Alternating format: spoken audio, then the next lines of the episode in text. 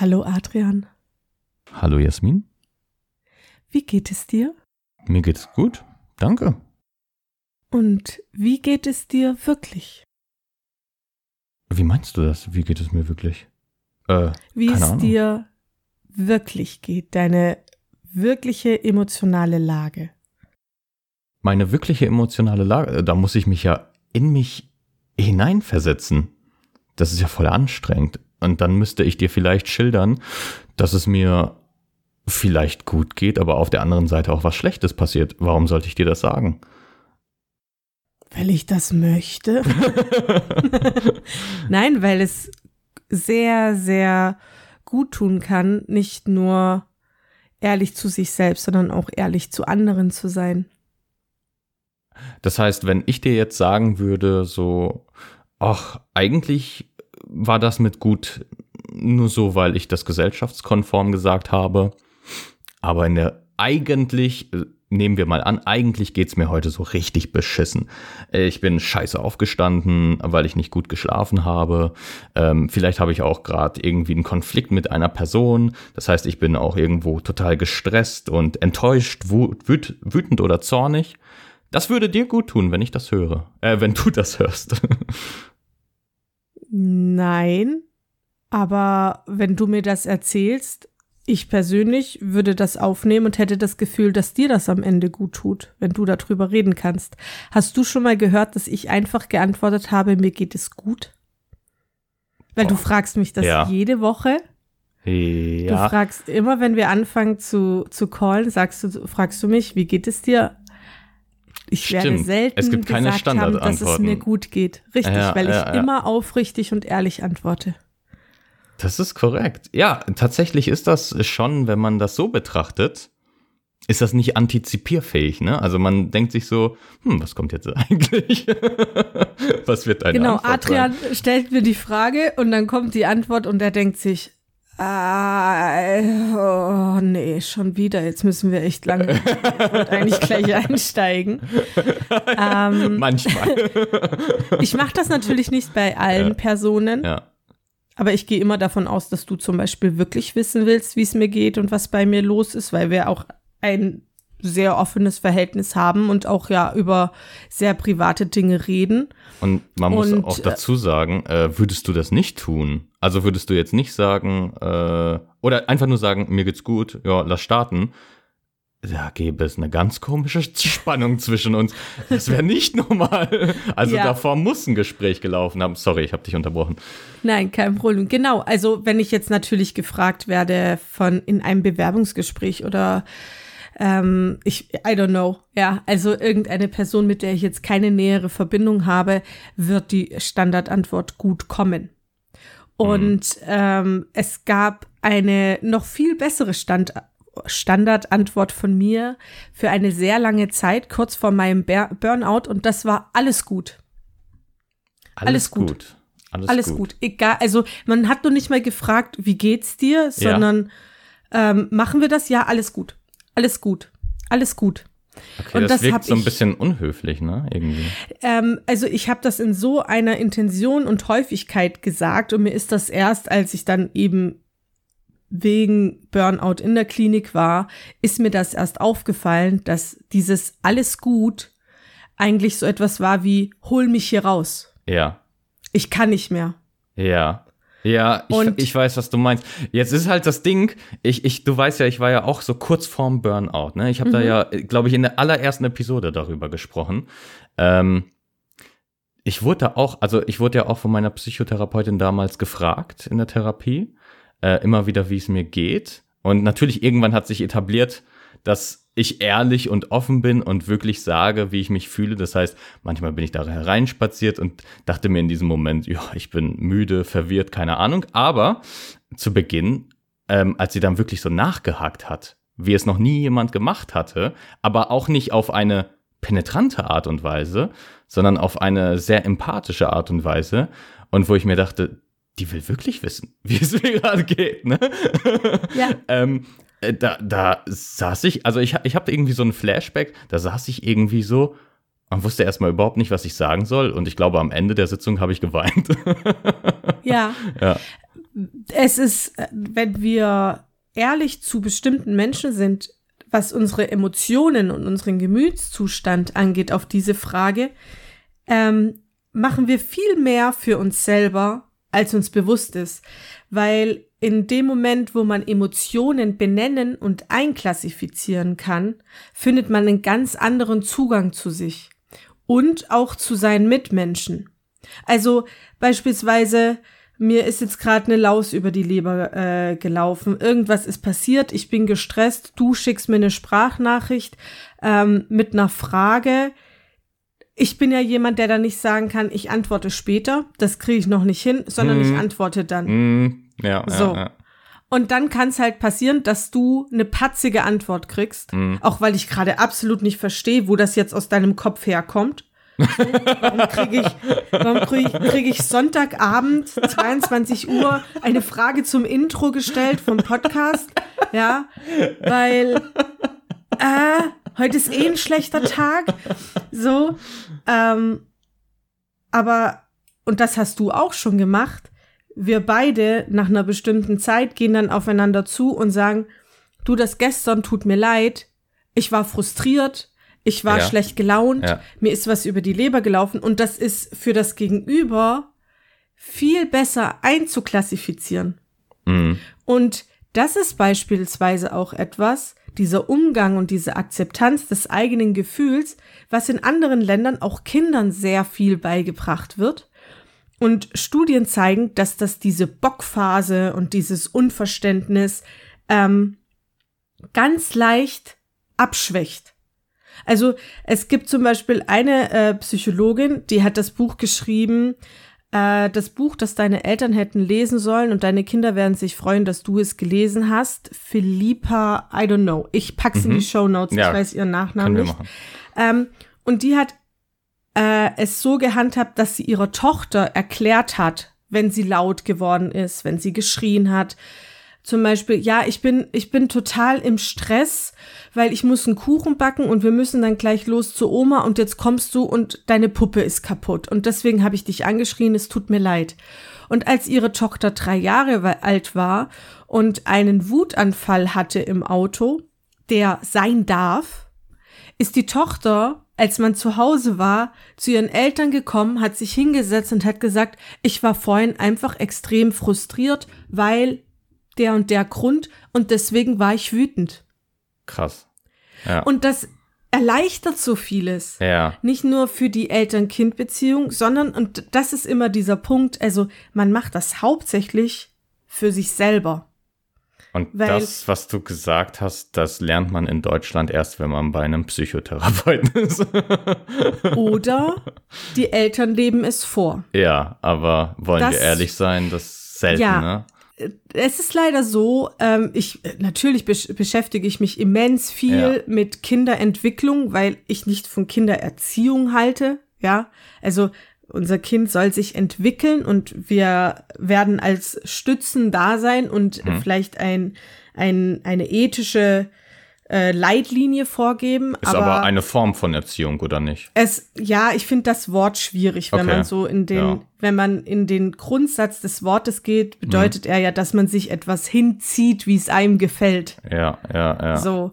Ähm, und was wir immer sehr viel vergessen, äh, wenn wir mit Kindern zu tun haben, äh, erstens, das sind auch Menschen.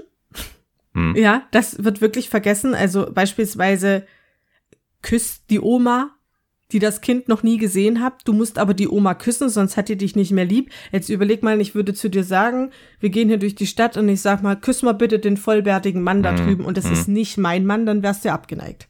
Ja, ich, ich weiß echt, was du Ja. meinst, ja. Also, Ähm, und Ja. wir sollten, also was ich mit Vorleben meine, es wird ja zum Beispiel immer verlangt, dass kleine Kinder zum Beispiel Danke und Bitte sagen. mhm. Weißt du, wie man das einem Kind beibringt? nicht so wie meine Eltern. Bedanke dich bei deinem Kind, wenn es dir etwas gibt. Zum und Beispiel, bitte ja. darum, wenn du Ja. etwas möchtest von deinem ja, Kind. Ja, ja, ja, ja. Ah, so einfach. Ja. Vorleben, ja. Und ja, und ich, ich glaube, dass dadurch, dass uns das ja schon im Kindesalter Emotionalität, auch durch die Generationen na, der Nachkriegszeit, Hm. ist Emotionalität extrem ja, wie soll ich sagen, es, es war nichts, was jetzt gelehrt werden musste. Mhm. So, also im, im den Köpfen der Menschen. Und ich glaube, dass viele Menschen, wenn sie über Emotionalität zum Beispiel reden, sich gar nicht bewusst sind, was für ein farbenfrohes Spektrum an Emotionen der Mensch in sich trägt, sondern dass man bei Emotionalität schnell daran denkt, dass jemand weint, emotional wird ja. oder äh, wenn man auf die Frage, wie geht's dir, die man nicht ernst meint, eine ernsthafte Antwort kriegt, sowas denkt wie, oh, jetzt muss ich mich damit auseinandersetzen. Dabei ist das doch eher ein, ich lade dich ein, mich wirklich kennenzulernen. Als wir uns tatsächlich kennengelernt haben, hatte ich ja im Prinzip diese Phase schon ganz gut durchlebt. Das kann, also man könnte sagen, ich habe mich mit meiner Emotion oder mit meinen Emotionen, Kompetenzen, wie auch immer, äh, beschäftigt und einfach wirklich bewusst mal mir vor Augen gehalten, was bedeutet es eigentlich, Emotionen zu haben, was für Emotionen habe ich, unter anderem, weil das auch eine Hausaufgabe war bei der Psychotherapie, ja, es ist eine verhaltenstherapeutische Therapie gewesen. Ähm, jedenfalls, ähm, was mir einfach aufgefallen ist, seitdem ich das durchlebt habe, also für mich war das wirklich eine, fast wie so eine Zäsur, also eine Phase im Leben, die nochmal vieles auf den Kopf gestellt hat. Und seitdem gehe ich ja auch mit äh, vielen Leuten aus meinem engen Umkreis, vor allem mit sehr engen Freunden, ganz anders um und zwar viel emotionaler tatsächlich, ähm, was auch zu einer ähm, sehr hohen Selektionsbereitschaft meinerseits geführt hat, weil wie du schon sagst, wenn jemand ähm, eine emotionale Frage stellt und sei es, wie geht's? Und ähm, da irgendwie diese Emotion nicht wirklich ähm, reflektiert oder ähm, wiedergegeben werden oder nicht versucht wird, emotional einzugehen, ist für mich die Person eigentlich schon raus, muss ich ganz ehrlich sagen, weil ich mit das ist krass. weil ich mit solchen Personen mittlerweile nicht mehr klarkomme. Also nicht auf freundschaftlicher Ebene. Ne? Ähm, mhm. Natürlich mache ich äh, auf einer ganz anderen Ebene, zum Beispiel mit Klienten oder so. Ähm, das ist natürlich eine ganz andere. Ne? Das ist eine geschäftliche Ebene. Da muss man das ja auch irgendwo hinnehmen und man kann, man könnte vielleicht darauf andeuten, aber natürlich ist das nicht mein Bereich, ne? Also da kümmere ich mich ja nicht drum. Ähm, was ich trotzdem sagen möchte, ist, ähm, mir ist aufgefallen, vor allem im familiären Umfeld, weil die Familie hat man sich ja so gesehen nicht ausgewählt. Ne? Also die konfrontiert einen immer Esoteriker wieder. Esoteriker denken da anders, aber ja, ja. Genau. Ja. Ähm, da ist es so, mir fällt einfach auf, was für eine Diskrepanz entstanden ist auf genau dieser emotionalen Ebene. Du musst wissen, früher war ich unheimlich sarkastisch. Also so, ähm, ich kann halt. Ich kann immer noch sarkastisch sein, ja. Manche kommen auch ja. zurzeit auf Discord mit mir nicht klar und so. Aber ähm, wenn früher war ich richtig sarkastisch. Also man könnte sagen, fast jeder Satz war sarkastisch gemeint. Und natürlich, vielleicht war das auch irgendeine Kompensationsstrategie, wer weiß, ne? Aber ähm, was ich damit. Eine, ja? ganz kurz, also ja. Sarkasmus ist eine äh, eigentlich der, der beliebtesten äh, Strategien, um nicht an seine Gefühle ranzumüssen. Zum Beispiel, genau. Also so habe ich es mir auch vorgestellt. Äh, wobei ich bestimmt auch noch andere Strategien hatte, wie zum Beispiel Abstumpfen, Ignoranz oder so. Ne? Ähm, aber was ich sagen wollte ist, wenn ich jetzt mit Menschen rede, die mich ja so kennen von klein auf, ähm, oder zumindest für mehrere Jahre in meiner, ich sag mal, in meiner humorvollsten Phase, ähm, dann ist es schon schwierig, mit solchen Menschen noch zu kommunizieren und emotional zu reden, also nicht, wie du sagst, sentimental, also so im Sinne von mir geht's schlecht, mir geht's scheiße oder sonst was. Ich muss jetzt weinen, nein, aber manchmal spreche ich einfach Dinge an, wo ich einfach merke anhand der plötzlichen äh, Gesichtsausdrücke, wow, das, äh, damit kommen die Personen gerade nicht klar, weil ich etwas ausgesprochen habe, ähm, was offensichtlich irgendwas triggert. Genau, und äh, deswegen hat mich deine, Au also wir reden jetzt natürlich von sehr persönlichen Dingen. Also ich habe durchaus sehr viele Leute in meinem engeren Kreis, die mit ihren Emotionen nicht mal im Ansatz so mhm. umgehen können wie ich. Ähm, ich äh, bin da aber ein bisschen anders. Das liegt natürlich auch an meinem Charakter. Ähm, ich habe auch ein riese, riesiges Helferproblem, ja, dass ich mich dann auch zurückhalten muss, den Leuten nicht beizubringen, wie man richtig mit Emotionen umgeht.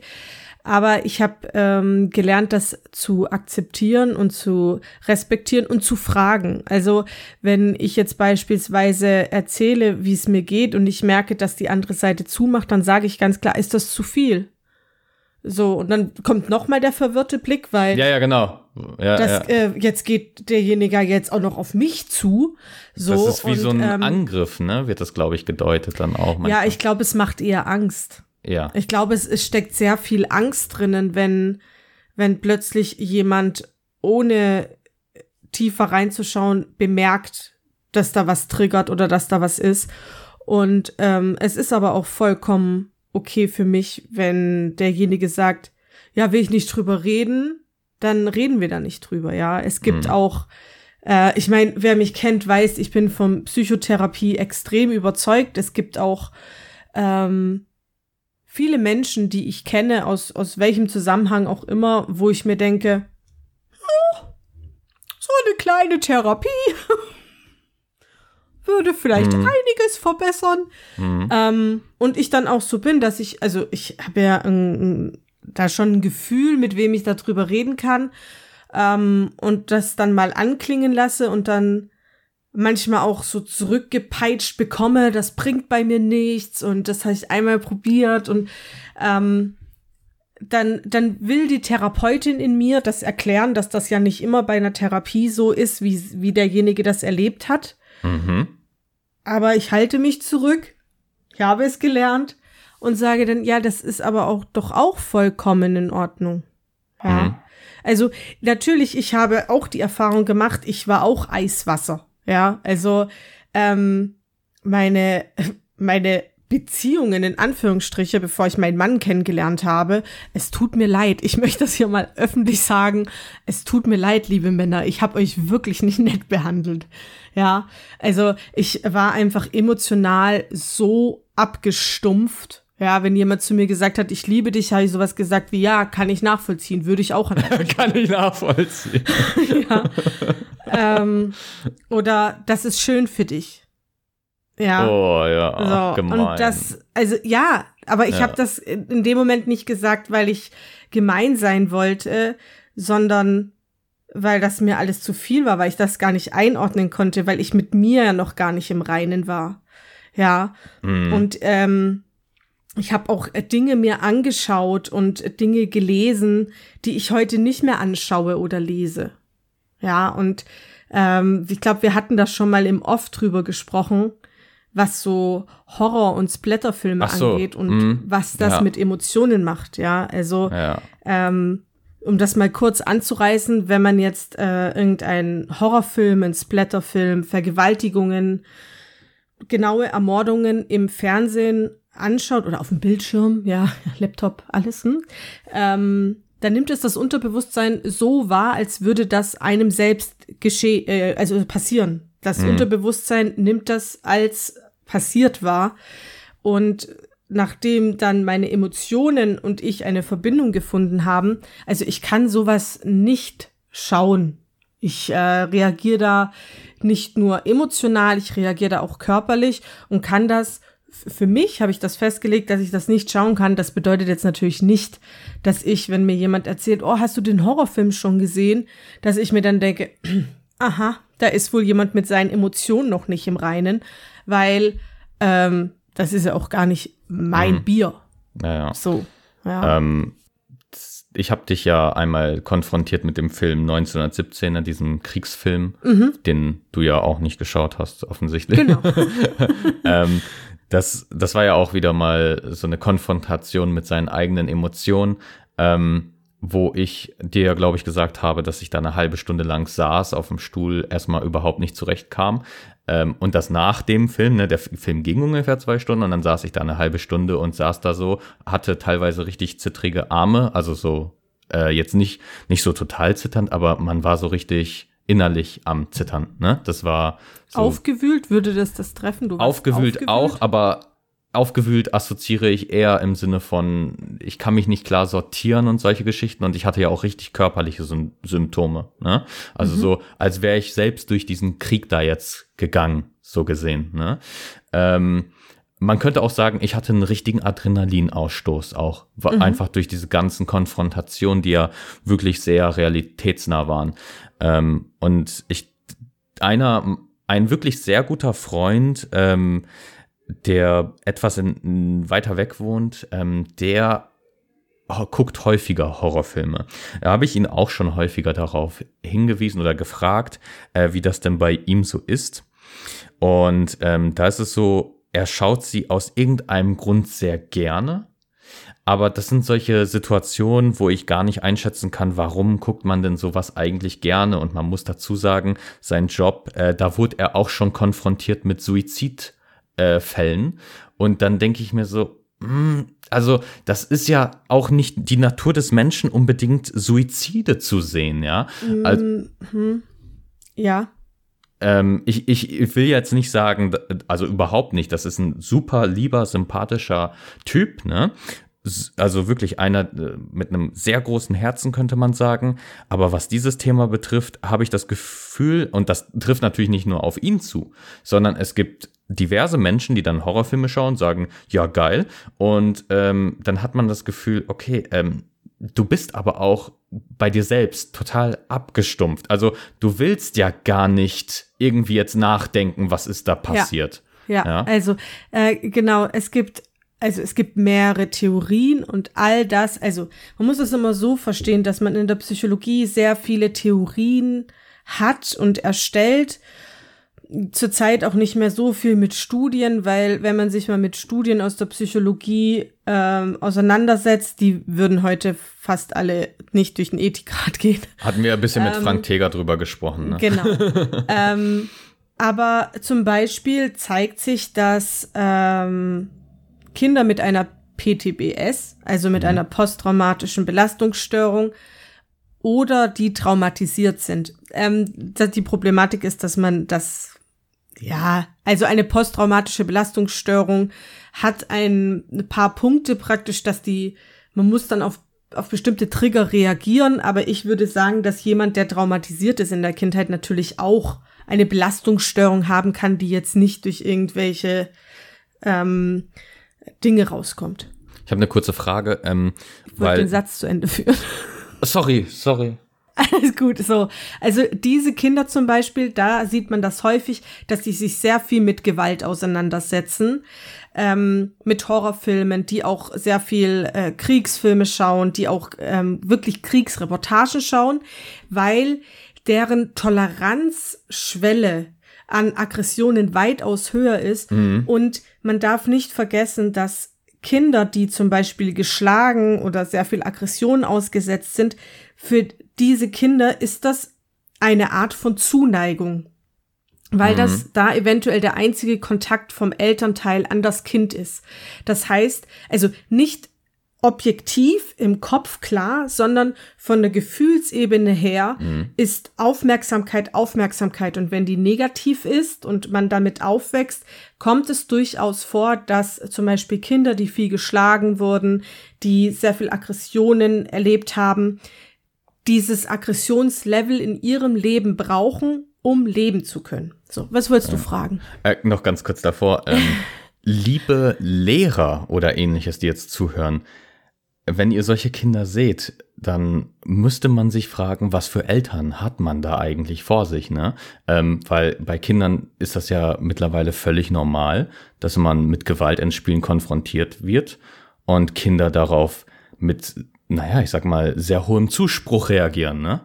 Also, das würde das auf ein Next Level bringen, wenn man das aus also, der Perspektive betrachtet, oder? Absolut. Also ähm, das ist ja, wir, wenn wir jetzt so gucken, was mit Kindern ist, also äh, zum Beispiel, es tut mir furchtbar leid und dann nennt mich äh, Dinkelmutter oder weiß was ich. Dinkel. Äh, unser, ja, äh, unser Kind wird nicht mit Waffen spielen. Ich weiß gar nicht, warum man das aus der Nachkriegszeit mitgenommen hat, dass Kinder mit Waffen spielen. Ja, hm. und ich rede jetzt nicht davon, dass man sich vielleicht eine Steinschleuder mit dem Papa bastelt im Wald. Das ist ja, ja was anderes. Das muss ja ähm, nicht unbedingt eine Waffe sein, ne? Genau, sondern dass wirklich, also teilweise Panzer in Kinderzimmern stehen, mhm. weil Papa vielleicht bei der Bundeswehr ist und das, also, äh, das ist meine persönliche Auffassung. Kinder haben nicht mit Waffen zu spielen, vor allem wenn man auf der Welt sich umschaut und sich mal wirklich informiert, wie viele Kinder Waffen tragen müssen auf dieser Welt. Mhm. So, ähm, und wir haben nicht nur die, die, diese Aggression und diese Gewalt, auch ich, ich, es gibt ja auch Computerspiele, die jüngste Kinder schon spielen. Ja, ja. Ich weiß auch nicht, wie man sein Kind mit sechs Jahren ein Spiel spielen lassen kann, was ab 16 oder 18 ist. Ich meine, die Zahlen stehen da nicht aus Spaß drauf. Mhm. Ähm, sondern wir haben zur selben Zeit ähm, auch sehr viel sexuelle Gewalt, die man mhm. gar nicht so mitkriegt, weil das Schulsystem sowieso total überladen ist, die überhaupt keine Zeit haben für die Schüler. Aber es gibt immer wieder Schulprojekte, ähm, wo elf, zwölfjährige sagen, und ich sage jetzt hier ganz deutlich eine Triggerwarnung, ähm, das könnte jetzt Vergewaltigungsfantasie sein, wo elf, zwölf, dreizehnjährige Jungs sagen, ja, aber wenn er sie festhält und ich sie mir nehme, kommt sie ja trotzdem. Hm. Und das sagen die, weil sie das aus Pornos kennen, zu denen sie einfach Zugang haben. Hm. Ja, und da müssen wir definitiv, also da, da muss man jetzt nicht sagen, ja, da muss die Schule danach gucken, äh, da müssen die Eltern nachgucken, da muss jeder danach gucken. Hm. Und ähm, es mag sein, dass natürlich ähm, wir sind aus, wir sind aus einer Generation im Prinzip, aber wir beide hatten unterschiedliche Altersstufen, wo wir Kontakt zum Internet hatten. Ja, ja. Hm. So. Ähm, aber ich, also wenn ich Elternteil bin, muss ich mich ja, natürlich werden, wird mein Kind früher mit dem Internet und vielleicht sogar sozialen Medien in Kontakt kommen, als ich es damals bin. Ja. Aber trotzdem habe ich doch eine Fürsorgepflicht und ähm, es ist durchaus möglich zu kontrollieren, was dein Kind im Internet schaut. Und es ist durchaus möglich zu schauen, dass dein Kind sich auch in Kreisen bewegt, ähm, wo man das unterbindet. Mhm. Ja. Du hast jetzt ein ziemlich krasses Beispiel genannt, Jasmin, ja. ähm, weil ich auch nicht zu sehr da ausschweifen möchte, aber mhm. ähm, würdest du behaupten, solche Kinder würden das selbstständig trotzdem gucken, wenn sie nicht diese gewisse Toleranzschwelle schon überschritten haben, aufgrund von Vorerfahrungen? Weil Sagen ich stelle so, mir das ganz Ja, ich kann es mir vorstellen. Vor. Du kannst es dir vorstellen. Ja, ähm, aber Gruppenzwang Gruppenzwang. Ach so, durch soziale Jetzt überlege, ja, also ja, jetzt überlege, du weißt ja. was ich, das sind vier, fünf Jungs und äh, Und manche ähm, kommen schon aus einem komischen Haushalt. Ja, ne? okay. und das muss nur einer sein. Ja, einer hat einer davon sein. gehört. Korrekt, das ist meistens dann der Coole. Die zwei sagen, ja, die haben es ja schon mal mit ihm geschaut und dann will der Einzige in der Gruppe jetzt nicht sagen, nö, sowas gucke ich mir nicht an. Mhm. Und der, der das das erste Mal sieht, und das vielleicht nicht gewohnt ist, wird auch erstmal schockiert sein, aber sich nicht die Blöße geben, das ja. vor den Kumpels zu zeigen. Ja, ja, ja. Mhm. Und somit würde schon eine Abstumpfung an dem Punkt anfangen. Okay. Also es ist extrem, extrem schwierig. Ja, also ich selber kenne äh, Kinder, die mit sieben Jahren Zelda spielen. Zelda mhm. ist ab 16 und äh, ja. man wundert sich, warum das Kind jede Nacht aufwacht und schreit und schreit und ähm, Warum ist das Spiel eigentlich ab 16? Das, das weiß ich. Naja, in erster Linie, weil man da auch töten kann. Also ich habe es nicht gespielt, ja, aber, aber, er hat mir das dann mh. erklärt. Ja. Ähm, weil ich nachgefragt habe, was träumst du denn? Und der hat gesagt, die bringen mich um, die bringen mich um. Und ich habe erstmal gedacht, Alter, er ist sieben Jahre alt. Wer zur Hölle okay. bringt ihn um? Denkst du, denkst ja. du, also das ist natürlich jetzt ganz, ganz schwierig, die Frage, aber denkst du, diese Träume werden wirklich durch das Spiel getriggert und nicht durch etwas anderes, weil du hattest eben angesprochen, Kinder können schon Traumata haben und das muss ja nicht äh, Gewalt sein von einem Spiel, weil ich, ich würde behaupten, Kinder können auch differenzieren ne, was das betrifft. Weil das Nein, ist ja eine und genau das ist das Problem. Das können also so eine nicht. fiktive Welt wie Zelda können Sie nicht differenzieren. Nein, können Sie nicht. Mit sieben Jahren und des, deswegen haben wir FSK-Beschränkungen. Das äh, kommt da mit rein. Also dazu gibt es auch Datenlagen, dass Sie das nicht. Genau. Okay. Also FSK ist datenbasiert. Das manchmal ist das schon kurios. Ja, ich, aber, weil die Kategorisierungen ähm, sind häufig so, da ist Blut 16 oder 18. Ja, ja aber jetzt mal ganz im Ernst, was soll ein Siebenjähriger mit? Warum muss ein Siebenjähriger jemanden erschießen in einem Videospiel. Also nehmen wir ja. das, brechen wir das jetzt einfach mal auf den Punkt runter. Der ist sieben Jahre alt. Ja. ja. mit sieben Jahren bist du höchstwahrscheinlich noch ein Kind, was gerne mit Mama kuschelt, wo vielleicht sogar ein Kuss in der Öffentlichkeit von Mama noch nicht ganz so peinlich ist. Mhm. So, und gerade Jungs sind ja ein bisschen hinterher.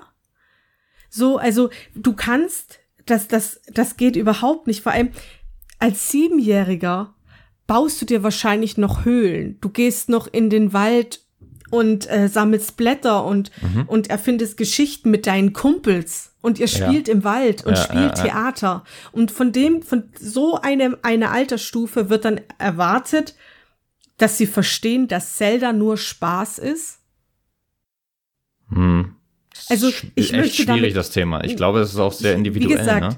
Absolut. Ich möchte, ja. also ein Siebenjähriger hat kein Spiel zu, meiner Meinung nach. Das ist immer meine Meinung, ja, aber ja, ähm, ich möchte, um Gottes Willen, ein siebenjähriges Kind sollte kein Videospiel spielen, wo man jemanden umbringt. Und ich möchte hier überhaupt nicht irgendeine Debatte los mhm. äh, stoßen von Ego-Shootern oder Ballerspielen oder sonst Ach, warum nicht? Ich, weil ich mich da, weil ich mich da viel zu wenig auskenne. Okay, okay, ja. Okay. Mhm. Und weil das für mich auch, also für mich ist sowas, äh, für mich wäre das eine, eine Freizeitbeschäftigung, die für mich überhaupt keinen Sinn macht. Ja. So, ja, ich sehe in deinem Gesicht, du siehst das ein bisschen anders und das ist ja, ja auch vollkommen in Ordnung, ja. Ich persönlich aus meiner psychologische Sicht mhm. kann dir zu 100 Prozent sagen, dass auch als Erwachsener so ein Spiel nicht nichts mit der Psyche macht. Okay. Das geht nämlich gar nicht. Mhm. So, also so sind wir, also wir sind ja ganz anders aufgebaut. Ja, ja. Ja. Aber natürlich beginnt alles und dann sind wir wieder an dem, an dem Punkt vom Anfang. Es hat alles mit der eigenen emotionalen Stabilität und somit mit der emotionalen Intelligenz zu tun. Mhm. Genau, also im Prinzip, wie es bewältigt wird, ne? Ähm, Richtig. Du hattest zurück zum, wie kann so ein, also schwierig, äh, eine kleine Frage daraus zu stellen, aber du hattest angesprochen PTBS und Trauma und da sprichst du ja nicht von, die Kinder waren im Krieg. Ne? Die Kinder haben ja so eine, also wir reden von Kindern zum Beispiel hier so aus dem Umfeld, ne?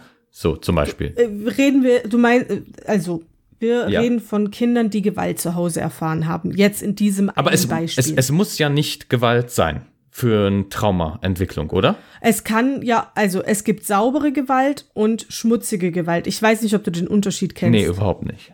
Also saubere Gewalt ist psychische Gewalt. Aha. Und schmutzige Gewalt ist. Okay. Ja, körperlich, okay. Gewalt. Und genau, das, das meine ich tatsächlich. Also diese saubere Gewalt, mhm. was ja von vielen nicht als Gewalt verstanden wird. Genau. Aber auch vielleicht sogar versehentlich passieren kann? Fragezeichen, ich weiß nicht. Ja, aus äh, ähm, äh, natürlich, so wie man erzogen wurde, das gibt man weiter, wenn man das nicht aufgearbeitet hat. Kann bei einem Kind ein Trauma auslösen. Absolut. Kommt ja auch aufs Kind. Also man darf auch nicht vergessen, dass Kinder zum Beispiel, wie die charakterlich sind, also schüchterne Kinder sind schüchterne Kinder. Man kommt mit diesem Charakterzug auf die Welt. Ja. Äh, genauso wie hochsensibel, sensibel. Ja. Ähm, und es, es gibt so Dinge, die man sagt, die eine Auswirkung auf Kinder haben, die irgendwie unterschätzt werden. Also so, äh, du rüttelst am Ohrfeigenbaum, bist ein Mann oder eine Maus. Ähm, mir ja. fällt jetzt gerade nichts ein, weil ich sowas einfach. Wir wissen, nutze, was du meinst, aber, ja, ja. Äh, genau, also das sind ja verbale Erniedrigungen. Genau. Und das ist saubere Gewalt. Okay. Also, ähm, und je nachdem, wie viel das Kind davon abkriegt, wie das Umfeld ist, also ich, ich kann dir sagen, dass ich, also ich habe beide erfahren, saubere und schmutzige Gewalt in meiner Kindheit. Mhm. Und ähm, die saubere Gewalt war bis in die letzte Person aus meinem Umfeld durchgezogen. Ja, mhm. und ich kenne auch heute Familien, wo diese saubere Gewalt einfach zum täglichen Jargon gehört. Ja. Und ich wollte das auch ehrlich gesagt nur mal so hervorheben oder herauspicken, weil schon allein das ja zeigt, wie viele Menschen potenziell therapiebedürftig sind. Und auch wenn es nur einmal sprechen ist, wie auch immer, ja. Ähm, ja Das ist unglaublich, ne? Also, wir haben ja schon so häufig drüber gesprochen. Theoretisch müsste ja mal jeder mal zum Psychotherapeuten, einfach nur, vielleicht zum Quatschen. Ja, ähm, ja. genau. Dazu, ich möchte ja. da jetzt eins zu sagen, weil, ähm, weil wir leider in einer Gesellschaft leben, wo es heißt sowas wie, ja, aber XY hat viel Schlimmeres erlebt, stell dich nicht so an. Es gibt kein Ranking. Es ja. äh, gibt in der psychische Verletzung, wenn wir das so nennen wollen, äh, kein Ranking. Ja, also nehmen wir zum Beispiel, ich habe mehr Therapieerfahrung als Adrian. Äh, das macht mich nicht besser oder schlechter. Das macht mich einfach nur zu Jasmin und Adrian zu Adrian. Punkt. Das hast du schön ja. gesagt. Ähm, und das wollte ich sagen, dass das, also das ist ganz, das ist mir sehr, sehr wichtig, wenn jemand saubere Gewalt erfahren hat, die für alle anderen in der Familie nicht sichtbar sind und nicht nachvollziehbar sind, ist das völlig egal, weil das sind deine Emotionen und das, was du fühlst, ist nie falsch und das darfst du immer zur Sprache bringen. Und wenn du da in deinem Umfeld niemanden findest, dann ein Coach, eine äh, Therapeut, Therapeutin, also äh, deine Emotionen sind niemals falsch. Wunderbar, das hast du sehr schön gesagt, Jasmin. Ich hätte noch eine kleine Abschlussfrage. Eine mhm. kurze, versuch sie kurz zu beantworten, wenn es möglich ist. Ich gebe ähm, Mühe. ähm, du hattest gesprochen von einem Beispiel aus deinem Leben, nämlich der mit der Liebe, beziehungsweise man wollte dir Liebe geben, du hast sie irgendwie nicht annehmen können. Das bedeutet also, wenn man mit sich selbst emotional nicht ganz im Reinen ist, beziehungsweise diese Emotionen nicht ganz zuordnen, identifizieren und verarbeiten kann, bedeutet das doch zwangsläufig eigentlich als Schlussfolgerung, wenn ich das nicht kann, diese emotionalen Kompetenzen nicht habe, kann ich mich ja irgendwo nicht selbst lieben und kann so gesehen auch keine partnerschaftliche Liebe eingehen, oder? Das ist mir zu salopp. Zu salopp. Also das ist, ja, ja das ist dieser Spruch, äh, dich kann niemand lieben, bevor du dich nicht selbst liebst. Ja. Um, ähm, das ist so nicht ganz richtig. Man kann dich durchaus lieben, auch wenn du dich nicht selbst liebst. Es ist für den anderen weitaus schwerer. Mhm.